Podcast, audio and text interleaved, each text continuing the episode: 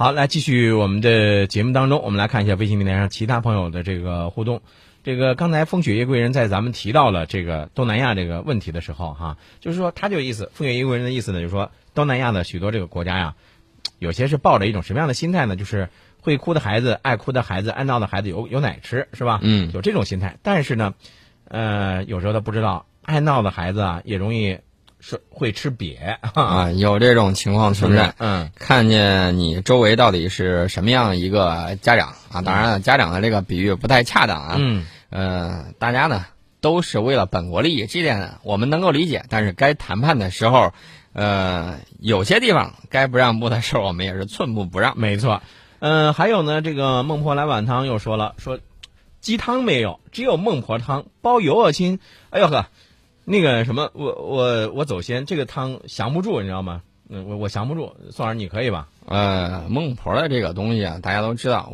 王婆卖瓜，自卖自夸；孟婆卖汤，这个不看广告看疗效，自己先来一碗，让我们看一看效果如何。我跟你说，宋老师，你不能这样的对待我们这位杭州的这位朋友。好，来继续我们的节目啊。呃，刚才呢，咱们说到了这些关系之后呢，其实我就特别想一个呃关注一个事儿，就是说咱们的这个空军啊，空军的这个最近一段时间呢，我们也注意到了，从前一段时间空军的招飞的宣传片儿。对，是大家都看到了是吧？觉得我们现在空军的力量呢，进行应该说发展的非常的漂亮，非常的赞啊。那咱们说这个空军是这样，海军怎么样？海军也不赖呀。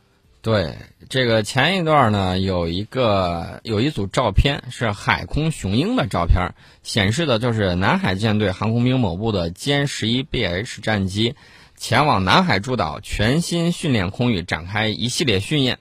呃，那么从照片上战斗机的这个编号上，我们可以看到这些战斗机隶属于海空英雄王伟生前所在的部队。那么这些战斗机呢，曾在十月三十号的时候带弹进驻西沙群岛的永兴岛机场展开实战训练。当时正值美国军舰在那儿这个撸胳膊挽袖子，想要如何如何的时候。呃，所以说呢，很多这种海上的这种遭遇也好，等等也好，呃，我们了解到的这个情况啊。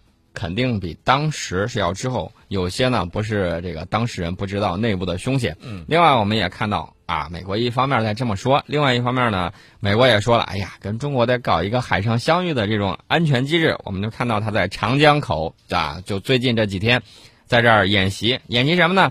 就是美国的军舰和中国的军舰在长江口演习，模拟海上遭遇的时候应该如何办啊？打一打这种信号灯，打一打旗语。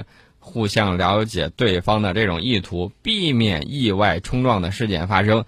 美国鸡贼着呢啊！当年他跟苏联曾经怎么样折腾，现在呢，人家也要啊陪我们玩这一手。说明什么问题？说明你要是还像当年那么弱，就那么几条小军舰，人家也不会把你放在眼里。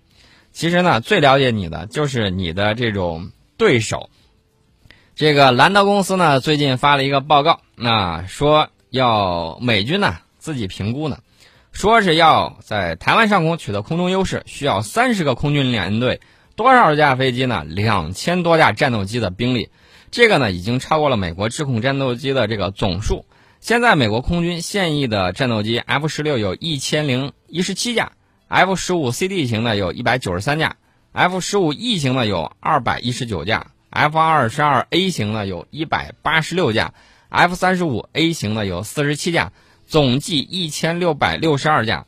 这个消息不论是国际媒体还是国内媒体争相转载啊，在这儿呢，我们也说一下。其实国家利益的这篇文章呢，是兰德公司今年年度的重度报告，叫中美军力积分卡。它在这里头就关于这个制空权相对优势部分的这个简报，中美军力积分卡报告全文四百多页。啊，这个是兰德公司实打实发布出来的，不像某些网上的文章说兰德公司认为中国如何如何的这种文章不是这样。嗯，这个呢可以查到这种原件，然后呢既有这个中文的也有英文的，大家可以去找一下。它就涉及了中美从局部摩擦到全面核战争以内的多种假想对抗情况。那么我想给大家说一下，之前我们的部队曾经模拟过在核战条件下的这种战斗演练。那么其实就是告诉美国，你即便使用核武器，我们也不怕你。而且在这个报告当中，兰德公司呢，它其实总的结论是什么呢？说尽管与美国空军相比，中国空军在总体军事装备和军事行动技巧方面仍然有不足，但是它在多个关键领域的进步缩小了与美国空军的差距。对，然后他就说，中国空中的能力的持续进步，呃，让美国在政治和军事前提允许条件下夺取制空权的行动越来越困难，尤其是在接近中国大陆的地方。嗯，那么这个国家利益最新的文章还分析到说，中国可能装备二百架到三百架第五代战斗机，届时局面会发生什么样的变化还无法预料，啊，就是这种情况啊，所以说呢，这个美国其实就表明了 这个事儿我确实搞不定。嗯。既然你搞不定啊，骚扰有什么用？对呀、好，呃，时间呢已经来到了十点五十五分了，节目呢马上就要结束了。最后，我想给大家，就是魏苏老师再简单说一下吧。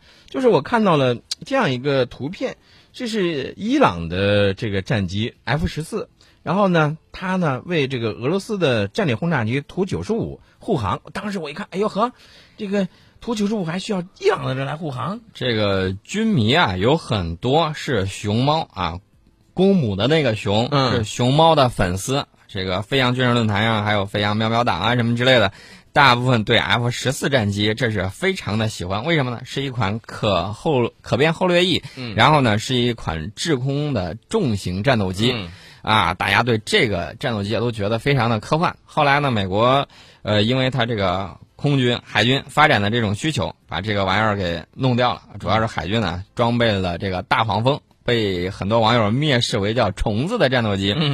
呃，说啊，还我这个熊猫。嗯，那么波斯猫，对伊朗波伊朗的这个 F 十四呢，就是伊朗巴列维王朝的时候跟这个美国关系好，然后呢，美国啊把主力战斗机嗯。都给了伊朗，那么伊朗的 F 十四呢就被中国网友称为波斯猫。